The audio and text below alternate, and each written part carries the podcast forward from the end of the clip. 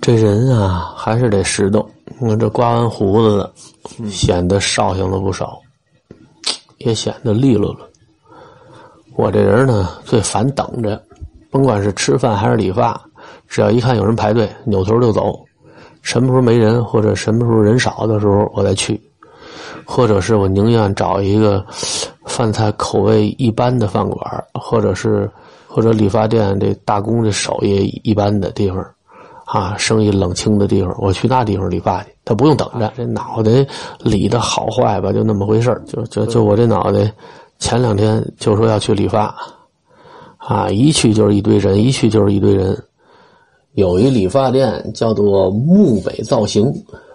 啊，说在哪个超市有一家要新开张，啊，杀出几个年轻小伙子路边送卡，啊，说这一张卡也不是顶多少次，是三次啊，是几次啊？啊，每次价值三十块钱的理发服务，我说也不贵，三十块钱一张，我我办了两张，然后我办一张，媳妇儿办一张，反正在儿童医院旁边这也得住一段时间呢。理发有这么一个东西，确实挺便利的。可是疫情期间呢，那段时间管控的特别严，这超市里头好多买卖都黄了，他们那理发店也没办法开张。我们家孩子这个化疗都快结束了，他那才开张。等一开张，好，那人乌泱乌泱的，拿这卡片去那人就让我存钱啊！您您您办张卡吧，办张贵宾卡吧，您往里头存存个呃几千块钱。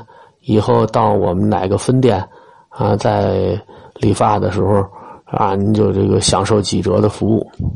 这要是我媳妇呢，可能就充值了，我舍不得，尤其一次性让掏出那么多钱来，心疼。我说我不存钱，我说兜里没钱，我就把这张卡上你们当初答应我那三次我用完了就行了。人一看是那样，给了我换了一张纸片那您等着去吧。好，一看前面还有十多位呢。我六点去的，我要都等完了之后得后半夜了，算了吧，走吧。后来又再去了两趟，都没时间，能感觉出来了，这是套路，就当白扔六十块钱呗。能感觉出来，有不少人啊喜欢看我嘚啵我们家这点事儿，啊，有人说这跟看电视连续剧似的。但我记着，也不是哪个大文人说过。说一千个人看《哈姆雷特》，啊，会有一千种感觉。这一千个人里面，总有几个傻士逼啊，啊，在那儿没完没了的问，很不协调。以前我不知道什么意思，嗯，现在懂了。我在分享我的经历的同时，并没有想伤害到谁，也没有想被谁伤害。这能看出来啊。有的人呢，喜欢听我说。啊，说的呢，他也认同，但是呢，他他不愿意承认自己脱离了这种主流的传统道德观念，所以在评论区呢，他得骂我两句。其实我在这儿呢是痛快痛快嘴，你也是痛快痛快嘴，谁谁也改变不了现状。有可能这位刚和棒尖起床，刚给自己的老婆或者给自己老公打完电话，撒个谎啊。说昨晚上刚在单位加完班拿出手机刷抖音，哎，怎那么寸就刷着我了？于是他得说两句，啊，表达他是一个充满正能量，啊，是一个高尚的人、纯粹的人、脱离了低级趣味的人，所以他就得在上头数落数落我一下啊，或者是诅咒一下，啊，他痛快了，啊，说明他是个正人君子。我能为这种人。提供这么一个平台呢，我也觉得我是积德行善，啊，挺高兴。我以前说过，我在网上吐槽我妈呢，就完全是一种发泄。啊，我没有说想到说是后来有那么多人都有共鸣，我只不过把我自己的成长经历，啊，和大家一起分享。我就想知道，我受了这么多年苦，啊，我妈在人前背后逢人便说我这儿子傻逼呀。他什么都听他媳妇的呀，啊，他媳妇骗他呀，啊，他那日子过得这个生不如死啊，啊，说他儿子不孝顺，逢人便说呀，这么做有没有天理？我就想让大家评评这个理。你不是满世界跟人家说我如何如何不孝吗？那我就把真实情况说出来。我不能把这个委屈带到棺材里去，我不能为了给人家营造一个我很孝顺的样子，我就委屈自己。谁爱委屈谁委屈，我不能冤枉自己。啊，甚至我们家孩子上初中的时候，有一回学校老师请家长，不知道我妈怎么听说了，她去了，她就喜欢去开家长会什么的，在办公室当着我们家孩子，当着好几个老师的面就开始说他妈，啊，说他妈怎么着怎么着，在外头有神呐，在在偷我们家东西啊，就把那些他有的没有的事都说，使劲的就是在给人泼脏水。他觉得自己又找到了一处新的舞台，啊，又开发了一批新的观众。哎呦，这高兴啊！他得好好的过过瘾。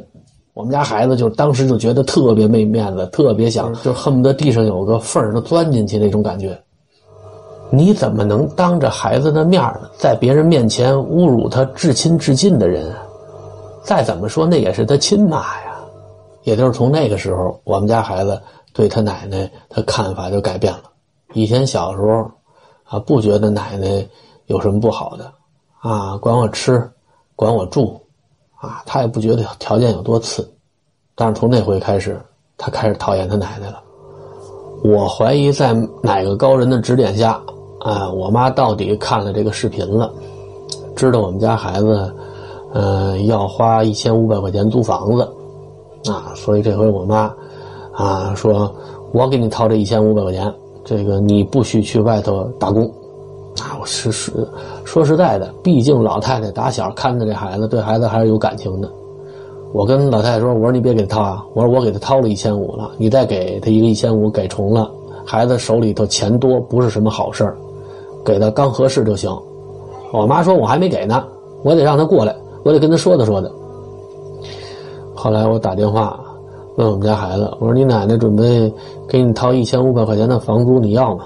我们家孩子特别斩钉截铁的说：“我不要。”言下之意呢，我要不起。我们家孩子要是拿了他每个月的这一千五百块钱房租，他会知道会发生什么事儿的。这老太太到临死都得拿这说事儿。啊，你的房租是我掏的啊，你得听我的。我们家孩子不唠这个，啊，我爸给我钱，我自己也能去外头挣去。啊，有的人说啊，你这夸张，啊，你应该让你妈上来说。唉，反正我妈那地方，呃，我在这个视频里也说了，你要想听的，自己去那儿问她去。我妈很鸡贼的，啊，凡是能留下影像、声音。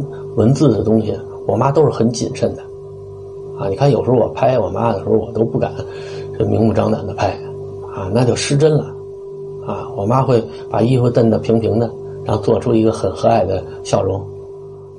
我妈最爱拍照片了，啊，我小时候照片特别多，都是我妈拉着拍的，甭管说是去北戴河呀，呃，和他们单位一起去龙庆峡看明灯啊，这都拍照片。啊，有人说：“哎，你妈不错，还带你去北戴河。因为去北戴河啊那疗养院是我四姨他们单位的，可以在人家那点免费吃住。啊，我和我妈在一起的照片吧，就是特别小的时候，啊，有那种很幸福的微笑。稍微大点儿我和我妈的合影就没有乐着的时候，都是拉一脸。我不愿和她合影，都是我妈在那乐。啊，啊，她想让人感觉她很幸福。”有可能拍完之后回头就找谁吵架去了，啊！但是拍片子的时候我是高兴的，我这人就不喜欢装，我也不愿配合他。